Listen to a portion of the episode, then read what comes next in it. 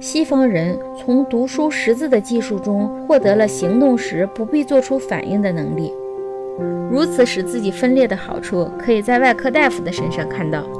如果在手术过程中让自己的情感卷入，他反而会手足无措。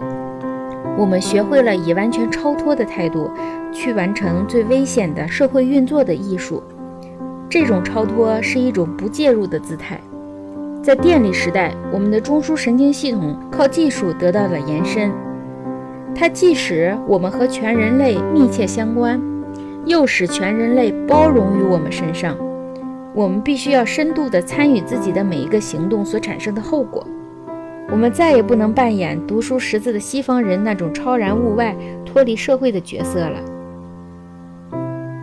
荒诞剧以戏剧手法表现了西方人新进的两种困境。行为人似乎没有卷入自己的行为。贝克特笔下丑角的源头和感染力就在这里。经过三千年专业分工的爆炸性增长以后，经历了由于肢体的技术性延伸而日益加剧的专业化和异化以后，我们这个世界由于戏剧性的逆向变化而收缩变小了。由于电力使地球缩小，我们这个地球只不过是一个小小的村落。一切社会功能和政治功能都结合起来。以电的速度产生内爆，这就使人的责任意识大大提高。正是这一个内爆的因素，改变了黑人、少年和其他一些群体的社会地位。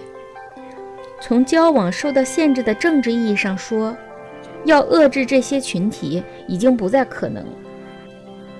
由于电力媒介的作用，他们现在与我们的生活息息相关。正如我们与他们的生活紧紧地缠绕在一起一样。